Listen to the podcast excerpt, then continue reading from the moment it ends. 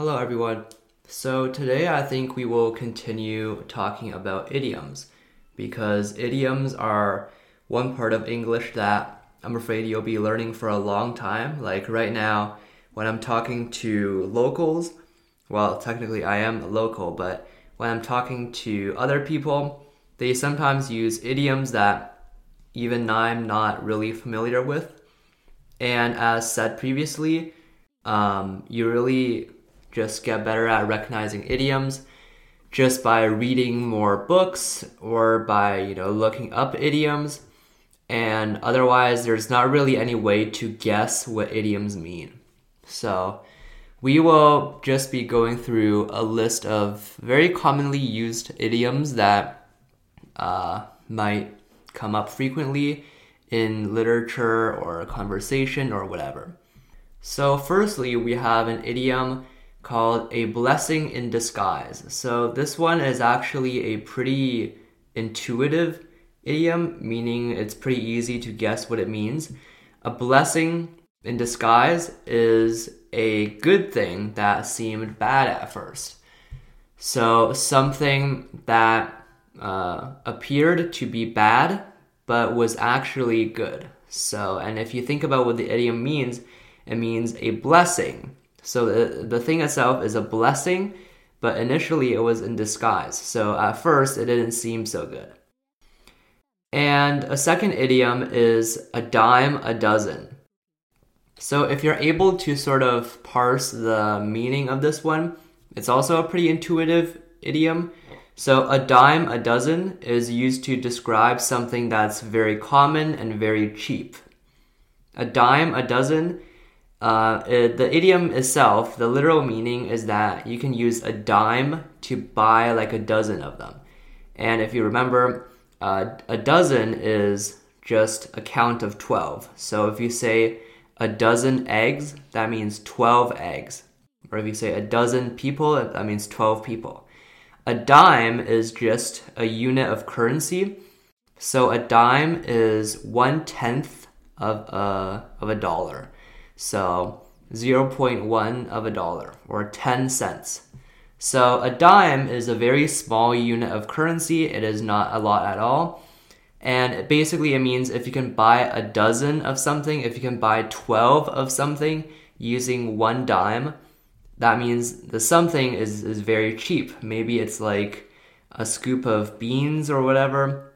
So it's, it's something very common and cheap. A third idiom is beat around the bush. So, beating around the bush is a less intuitive idiom. It's less easy to directly guess what it means. But beating around the bush basically means um, moving around a sensitive topic and just um, avoiding uh, saying what you actually mean because it is awkward, because it is uncomfortable, because you don't want to talk about it, or something of the sort.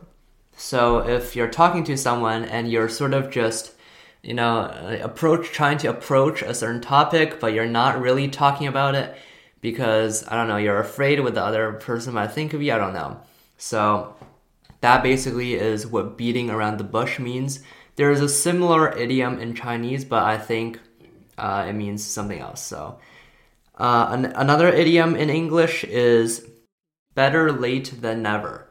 So, better late than never is used in response to something that has just arrived very late. So, if something, for example, if you're waiting for a bus and the bus is 15 minutes late, and when it finally comes, you can maybe say to your fellow passengers, oh, better late than never. It means that, oh, hey, I'm, I'm kind of, it's sort of to express that you're grateful that it finally arrived at all. So basically, what it's talking about is um, it's better that the bus came late than if the bus never came.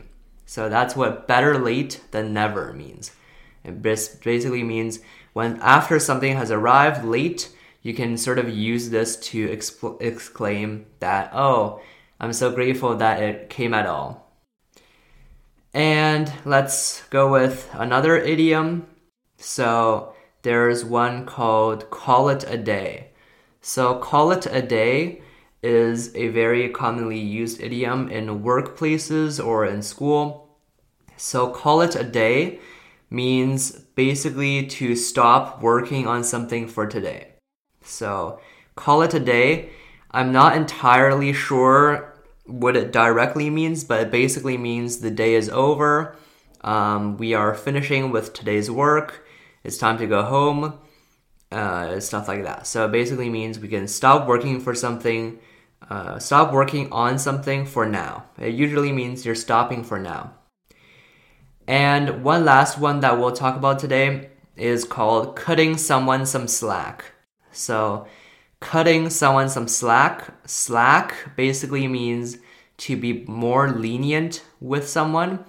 It means that you're giving them more leeway, you're being kinder to them after they did something maybe bad. And cutting somebody some slack is basically means to uh, make a restriction looser. So I think this is what it literally means.